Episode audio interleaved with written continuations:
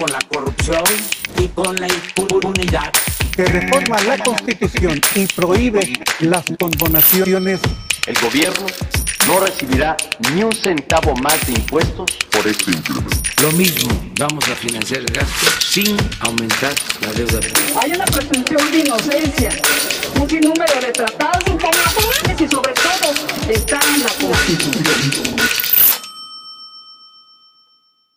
Larry Summers, quien fuera el 71 primer secretario del Tesoro de los Estados Unidos bajo la presidencia de Bill Clinton, lanzó una pregunta que hasta el día de hoy no tiene respuesta. Si los impuestos desincentivan ciertos comportamientos, ¿por qué se lo aplicamos a cosas positivas como el trabajo y la inversión? Muy buenos días, queridos amigos del podcast La Fiscalidad de las Cosas. Les habla su anfitrión, el abogado Michel Wabi y el día de hoy vamos a entrar de lleno un tema del que se ha gastado una enorme cantidad de tinta en la doctrina fiscal en las últimas décadas y que existe desde los inicios de la recaudación misma, como lo es la clasificación de los impuestos y los diferentes objetos que abarcan los gravámenes e imposiciones tributarias. Sin más, comenzamos.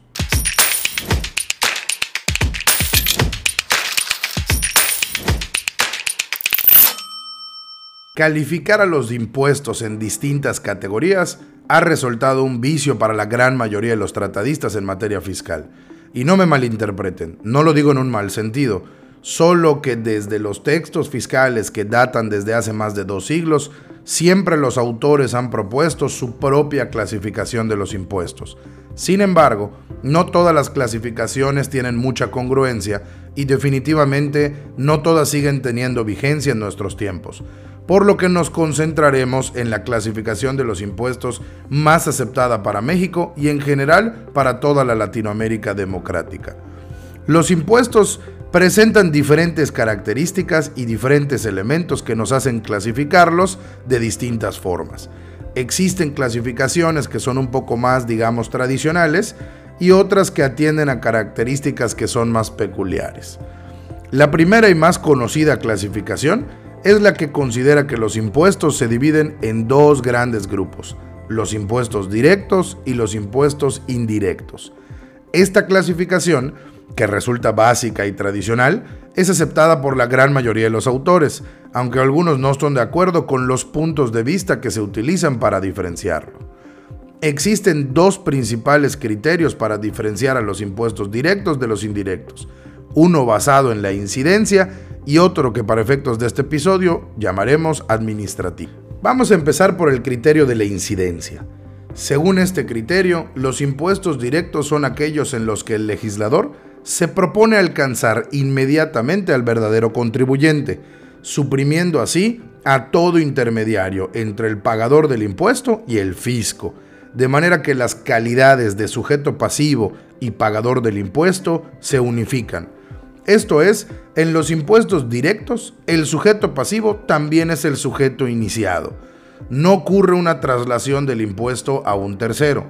En conclusión, se identifica al sujeto obligado con el sujeto pasivo y el impuesto que más ejemplifica esta clasificación es por supuesto el temido impuesto sobre la renta, donde cada contribuyente identifica sus ingresos, le resta sus deducciones calcula su impuesto a cargo con su tarifa aplicable y se rasca con sus propias uñas al momento de pagarlo. En cuanto a los impuestos indirectos, según también el criterio de la incidencia, el legislador no graba al verdadero contribuyente, sino que lo graba por repercusión. En esta clasificación, las calidades de sujeto del impuesto y pagador son distintas el legislador graba al sujeto a sabiendas de que éste trasladará el impuesto a un tercero. En los impuestos indirectos, el sujeto que está legalmente obligado a pagar el impuesto, el sujeto pasivo, traslada el impuesto a un tercero que será el sujeto pagador, quien es que realmente realiza el entero de la contribución. El ejemplo más claro de esta clasificación resulta ser el IVA, por sus siglas Impuesto al Valor Agregado porque a pesar de que los enajenantes están obligados a pagarlo, estos lo trasladan al tercero que en la gran mayoría de las ocasiones suele ser el consumidor final del impuesto, pues cuando vamos a una tienda a comprar un determinado producto, el precio que nos cobra el enajenante vendedor le agrega, es decir, nos traslada el impuesto al valor agregado a la persona que lo adquiere o que lo compra. Ahora bien, vamos a dar un paso hacia un costado y vamos a cambiarnos de criterio, pero abarcando las mismas clasificaciones que ya hemos mencionado, es decir, el impuesto directo y el impuesto indirecto, pero ahora desde la óptica del criterio administrativo, que nos dice, desde su punto de vista, que los impuestos directos son los que recaen sobre las personas, la posesión o el disfrute de la riqueza. Graban situaciones normales y permanentes y son relativamente estables, puesto que pueden recaudarse por listas nominativas conocidas como padrones de contribuyentes. Y un claro ejemplo de esta clasificación sería el impuesto sobre la renta en el régimen de arrendadores, es decir, quienes otorgan el uso o goce temporal de los bienes inmuebles, dado que en esta contribución se está grabando los frutos de la riqueza que deja el patrimonio de una persona específica.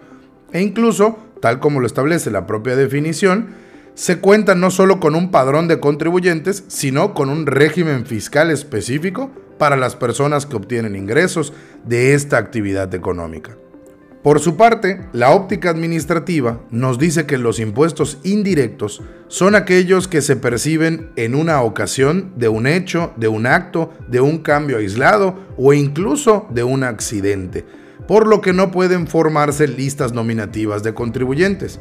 Y en este caso también podemos hablar de un ejemplo claro, el impuesto especial por producción de bienes y servicios, conocido por sus siglas JEPS, el cual graba de manera clara el hecho o el acto de consumo, pero de cierto tipo de productos especiales, que por el daño o perjuicio que le ocasionan a la salud de una persona o al propio medio ambiente, pagan este impuesto en especial.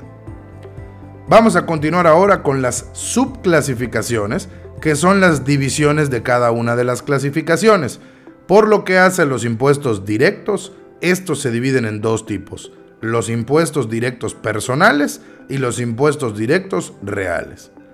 Los impuestos personales son los que toman en cuenta que al momento de recaudarse, las condiciones específicas de la persona con carácter de sujeto pasivo. En principio, recae sobre el total de la capacidad contributiva del pagador, teniendo en consideración su situación personal o su situación especial. Por ejemplo, el impuesto sobre la renta para las personas físicas. Este impuesto tiene una tabla progresiva para su cobro, es decir, no todos los contribuyentes personas físicas van a pagar la misma tasa porcentual, sino que dependerá de su capacidad económica la proporción de su pago.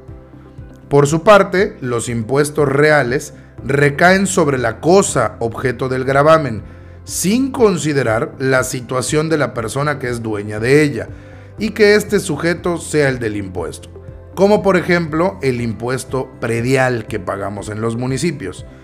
En ellos se prescinde de las condiciones personales del contribuyente y del total de su patrimonio de su renta, puesto que el impuesto se va a aplicar sobre una manifestación objetiva y aislada de la riqueza o de su capacidad contributiva.